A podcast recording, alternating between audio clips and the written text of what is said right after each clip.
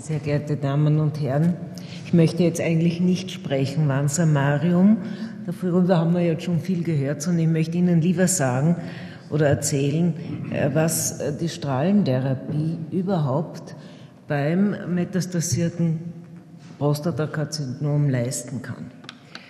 Ähm, was haben wir denn für Anforderungen an eine palliative Strahlentherapie? Sie soll effektiv sein, sie soll möglichst im Zeitraum, wo wir sie applizieren, kurz sein, sie soll für den Patienten wenig belastend sein, schonende Lagerung, sie soll sehr rasch verfügbar sein, sie soll auch kosteneffektiv sein. Äh, welche Indikationen haben wir? Wir haben einerseits die Ozeanmetastasen mit den Schmerzen, mit der Frakturgefahr oder schon mit den frakturierten Knochen. Wir haben Symptome durch Weichteilanteil, wir haben den drohenden Querschnitt.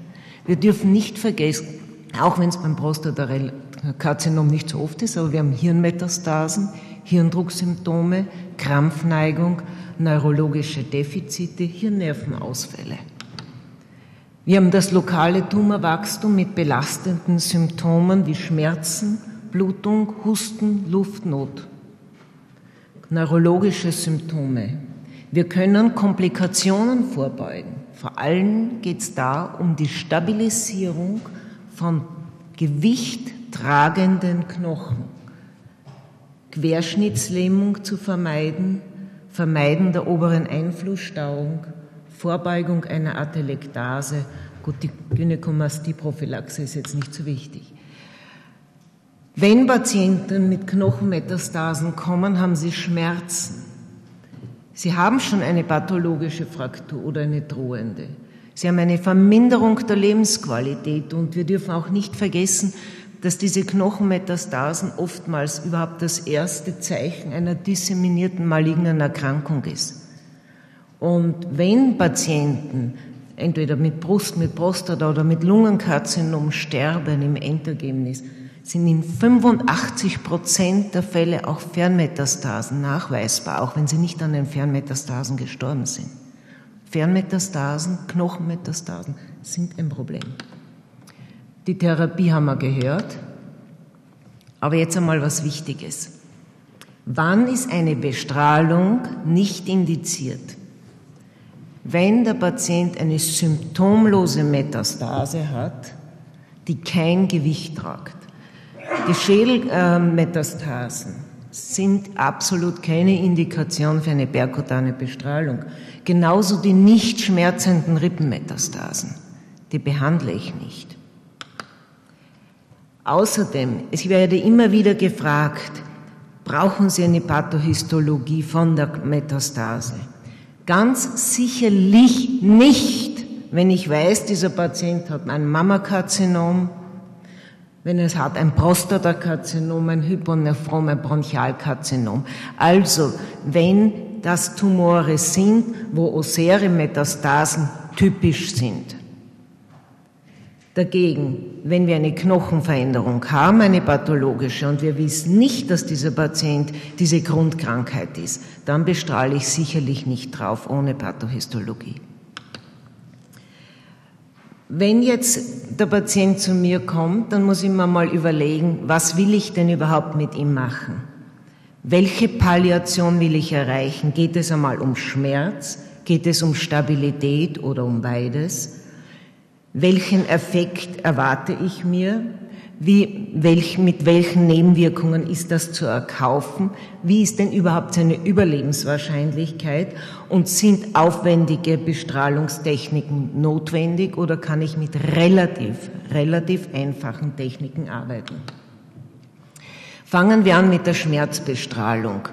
Da gibt's in der Literatur einen ganzen viele Untersuchungen, wie viel Dosis ist notwendig, in welcher Zeit wird das gegeben. Es scheint ein bisschen so zu sein, dass ich einen besseren Effekt habe, wenn ich eine größere Dosis fraktioniert ähm, verabreiche, zum Beispiel 30 Gray in 10 Fraktionen mit 3 Gray Einzeldosis über zwei Therapiewochen.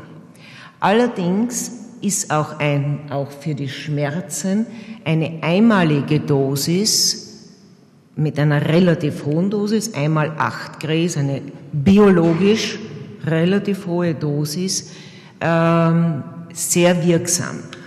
Und wenn das jetzt ein Patient ist, und da kommen wir jetzt wieder auf das zurück, was hat er denn für eine Prognose? Wie ist sein Kanowski-Index? Ist oftmals das einmal acht Gray eine sehr, sehr gute Methode, ihm sehr rasch die Schmerzen zu nehmen. Also wundern Sie sich nicht, wenn Sie einen Patienten uns zuweisen und Sie kriegen ihn zur aufwendige Planung und alles, so wie immer, aber Sie kriegen ihn nach einer Applikation zurück. Das heißt nicht, dass wir vergessen haben, sondern das ist diese einmal acht Gray. Aber wie gesagt, das ist biologisch eine hohe Dosis. Man muss schon aufpassen, weil da kann man auch was anstellen damit. Äh, was erreichen wir für, bei der Schmerztherapie durch die perkutane Bestrahlung? Schmerzreduktion zwischen 70 und 90 Prozent. Und mehr als die Hälfte davon hat einen kompletten Response. Wie lang dauert das Ganze? Wie lang haltet das an? Zwischen zwölf Wochen und einem halben Jahr. Das ist so der Durchschnitt. Zweiter Punkt, die knochenstabilisierende Bestrahlung. Wichtig, es ist, muss es sich um einen gewichttragenden Knochen äh, handeln. Hier geht es jetzt um was anderes. Wir haben eine, äh, wir, hier wollen wir mal einen Zelltod der Tumorzellen erreichen. Es soll anstelle dessen fibrosierendes Gewebe wieder eingebaut werden, das dann allalong auch verkalken kann. Ganz klar, so etwas braucht Zeit und die Dosis muss auch höher sein, weil wir wollen ja Tumorzellen zerstören. Ähm, noch was, wenn es auch zu einer Rekalzifikation kommt, so gut und so stabil ist der Knochen nicht mehr, wie, er, wie der ursprüngliche nicht erkrankte Knochen war. Ähm, wir verwenden eigentlich immer hohe Schema, hohe äh, Dosis Schema 10 mal 3 Gray oder 15 mal 3 Gray bis zu 45 Gray. Ganz klar, die Stabilisierung selbst erfolgt, wie auch bei einem Knochenbruch, erst nach Wochen und Monaten. Ähm, und auch da wieder bitte darauf hinweisen oder überlegen bei der Therapie, wie lang wird denn jetzt dieser Patient noch leben oder diese Patientin nicht. Gerade Lungenkarzinom-Patienten, die im Durchschnitt, wenn sie mal wirklich knochenmetastasiert sind, meistens nicht mehr sehr lange leben. Da brauche ich nicht unbedingt noch über drei Wochen ein Schema zu machen. Ähm, ja, nach einer Therapie kommt es zu einer schönen Sklerosierung sehr oft und auch keine Schmerzen mehr. Ähm, über die Remineralisation ist in der Literatur sehr unterschiedliche Angaben geschrieben. Es ist so, dass sicherlich Mammakarzinom die beste Rekalzifizierung aufweist, gefolgt vom Bronchuskarzinom. Eine ganz wichtige Dinge ist pathologische Fraktur, die dann anschließend äh, operativ versorgt wird. Bitte, meine Herrschaften, schicken Sie uns dann diese Patienten. Es ist die Funktion der Osteosynthese weitaus besser, wenn nachbestrahlt wird. Warum?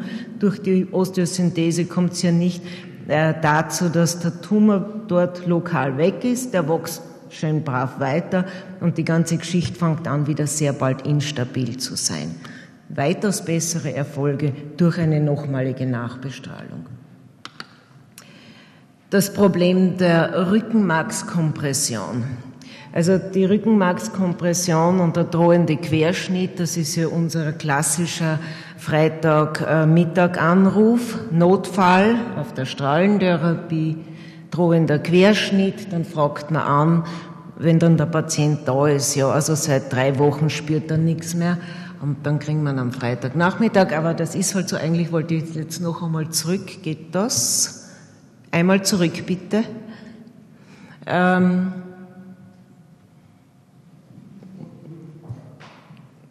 Danke.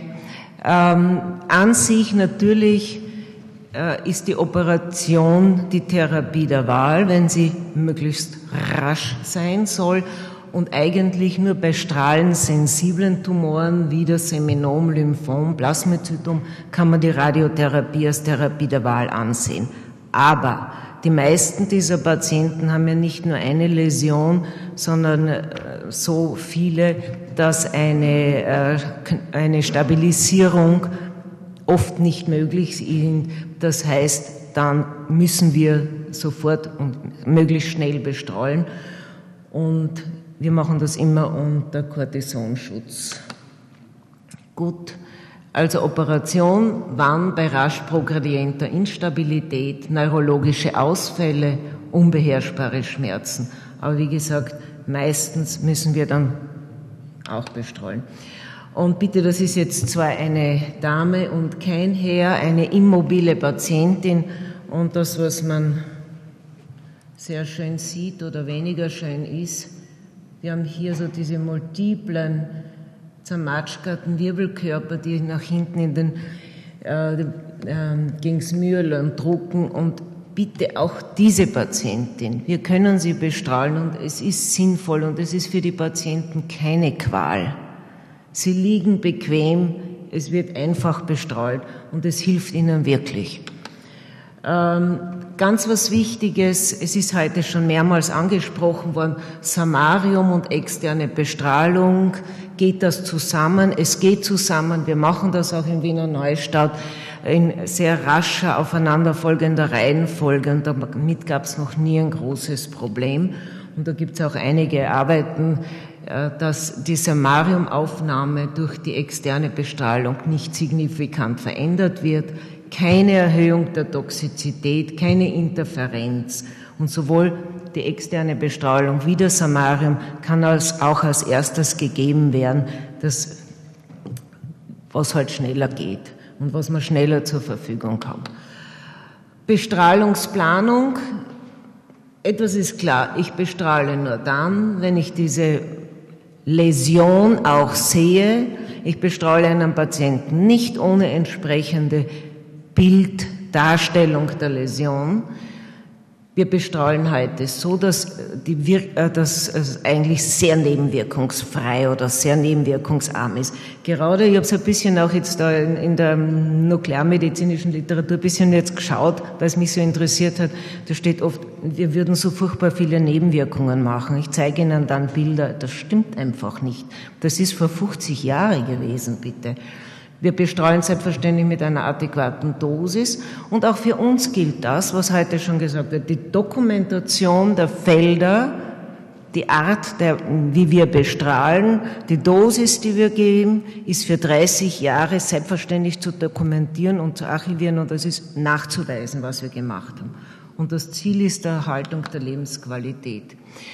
Ähm, Herr Kollege äh, Weiß hat mich gefragt, ähm, was haben wir denn für ärztliche Leistung, selbst bei so einer einfachen, für so ein, bitte noch einmal zurück, ich komme immer wieder da dran, ich bin Botschut, ähm, welche, was kostet beziehungsweise welche Leistung ist es? Und wir haben gerade voriges eine Evaluation gemacht und die ärztliche Leistung von der Zuweisung zu uns bis zur Ersteinstellung sind 140 Minuten.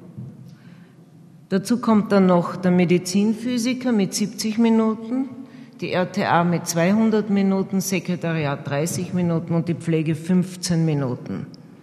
Das ist es. Also auch das ist nicht ganz billig und es ist auch heute auch bei einer Knochenmetastase nicht so, dass wir einen Patienten nehmen, hinlegen und hinbestrahlen, bitte. Das tun wir nicht. Das war ein Patient mit einem Prostatakarzinom, auch hier wieder der drohende Querschnitt oder schon der beginnende Querschnitt. Als erstes zur ersten Not zweimal ein einfaches dorsales Stehfeld und dann selbstverständlich eine Umplanung. Gehen wir noch einmal aufs Stehfeld. Was heißt das? Wir bestrahlen nur von hinten her ein Stehfeld, das heißt, die Hauptdosis ist knapp unter der Haut. Bei einem Patienten mit einem drohenden Querschnitt eine Dosis knapp unter der Haut ist nicht günstig. Außerdem, die Dosis erreicht nicht den gesamten Wirbelkörper, schon Dosisabfall. Das ist noch einmal das Gleiche, bestrahle ich jetzt von vorn und hinten, ist zwar die Hauptdosis schon ein bisschen von der Haut weg. Ich erreiche auch besser den gesamten Wirbelkörper, aber ich bestrahle hier vorne nicht den Darm, etwas, was ich eigentlich einem Patienten auch nicht so gern tue. Das heißt, bei uns ist es Standard, dass wir Patienten über so eine Keilfiltertechnik bestrahlen. Und ich zeige Ihnen am nächsten Dia hier, was das bedeutet. Das bedeutet, wir haben eine sehr schön hohe Dosis, die von uns gewünschte. 100 Prozent der Dosis um den Wirbelkörper und wir haben nur mehr 10 Prozent der Dosis hier, zum Beispiel in der Lunge und Teil, große Teile des Herzens bekommen gar nichts ab. Und das machen wir standardmäßig. Natürlich ist das ein bisschen aufwendiger. Natürlich müssen wir da Zeit investieren. Aber dann hat der Patient auch keine Nebenwirkungen. Und auch im Bereiche Sarkom große Metastase wird auch hier wieder so bestrahlt, dass Darm zum Beispiel ausgespart wird. Oder was Aufwendiges nach einer Osteosynthese im Bereich der HWS. Da verwenden wir halt eine Vielfeldertechnik, insgesamt sechs verschiedene Felder, aber der Mund ist vollkommen ausgespart. Die Dosis ist wirklich nur hier auf den Wirbelkörper gerichtet und auch hier wieder Schlugstrauße ausgespart. Wir können das wirklich heute machen und ich glaube, man kann nicht sagen, äh, dass wir alles nur so furchtbar die Leute verbrennen oder was weiß ich machen. Und wenn es wirklich notwendig ist, schaffen wir auch hier direkt durch die intensitätsmodulierte Bestrahlung, zum Beispiel da hier den Wirbelbogen so zu bestrahlen und kaum eine Dosis in das Rückenmark zu bekommen. Und die Therapie geht bei uns auch noch weiter. Das kann leider ich im Moment noch nicht, hoffe es bald zu können. Die stereodaktische Bestrahlung, das heißt, das wird in einer Einzeitbestrahlung einmal 20 Gray gegeben auf diesen Wirbelbereich hier, der also destruiert ist. Das Rückenmark ist maximal geschont. Und was da hier zum Beispiel der Vorteil ist, wenn Sie einen einzigen Wirbelkörper in einem schon vorbestrahlten, hochvorbestrahlten Gebiet noch einmal therapieren wollen, so können Sie das so mit einer Stereotaxie machen. Einen raschen Dosisabfall und, äh, ganz kann ich das nicht, äh, wie hat er gesagt? Nur so, okay. Äh, jedenfalls, der ähm, Wirbel, äh, das Rückenmark ist geschont. Was wir heute nicht mehr machen, ist die Halbkörperbestrahlung. Das ist obsolet. Sie hat zwar seinerzeit, ich habe sie noch gemacht, sehr gut gewirkt. Die Patienten waren noch, oft schon nach zwei, drei Tagen vollkommen schmerzfrei, aber da gab es große Nebenwirkungen und Spätkomplikationen. Das ist heute absolut obsolet. Daher jetzt meine Zusammenfassung. Indikation zur Radiotherapie Schmerzen, drohende oder bereits erfolgte Fraktur zur Stabilisierung, bei Rückenmarkskompression zur Verkleinerung der Tumormasse, Abtötung von Tumorzellen. Bitte nicht vergessen, nach Verbund, Osteosynthese oder endoprosthetischen Ersatz zum Abtötung der Resttumormasse und damit zur besseren, längeren Palliation. Effektiv ist das Ganze. Wir haben eine anhaltende Besserung, etwa von 70 Prozent. Wir können das auch in kurzer Dauer applizieren insbesondere wenn es um die Schmerzen geht. An sich ist die perkutane Bestrahlung im Großen und Ganzen rasch verfügbar. Ich habe es bis heute geschafft, dass ich keine Wartezeiten auf meiner Abteilung habe, obwohl ich auch 1800 Patienten pro Jahr habe. Kosteneffektiv, nun ja, was kostet der Arzt im Spital? Nix, ne? Das wissen wir ja. Und meistens eine einfache Planung wenig belastend. Sie haben gesehen, auch ein, uraltes Modell kann man gut, gut lagern. ist mit Samarium kombinierbar und Spezialverfahren sind wirklich nur in Ausnahmefälle durchzuführen. Und ich glaube, insgesamt soll man sagen, wir brauchen uns von den Strahlen nicht so viel fürchten. Ich danke für Ihre Aufmerksamkeit.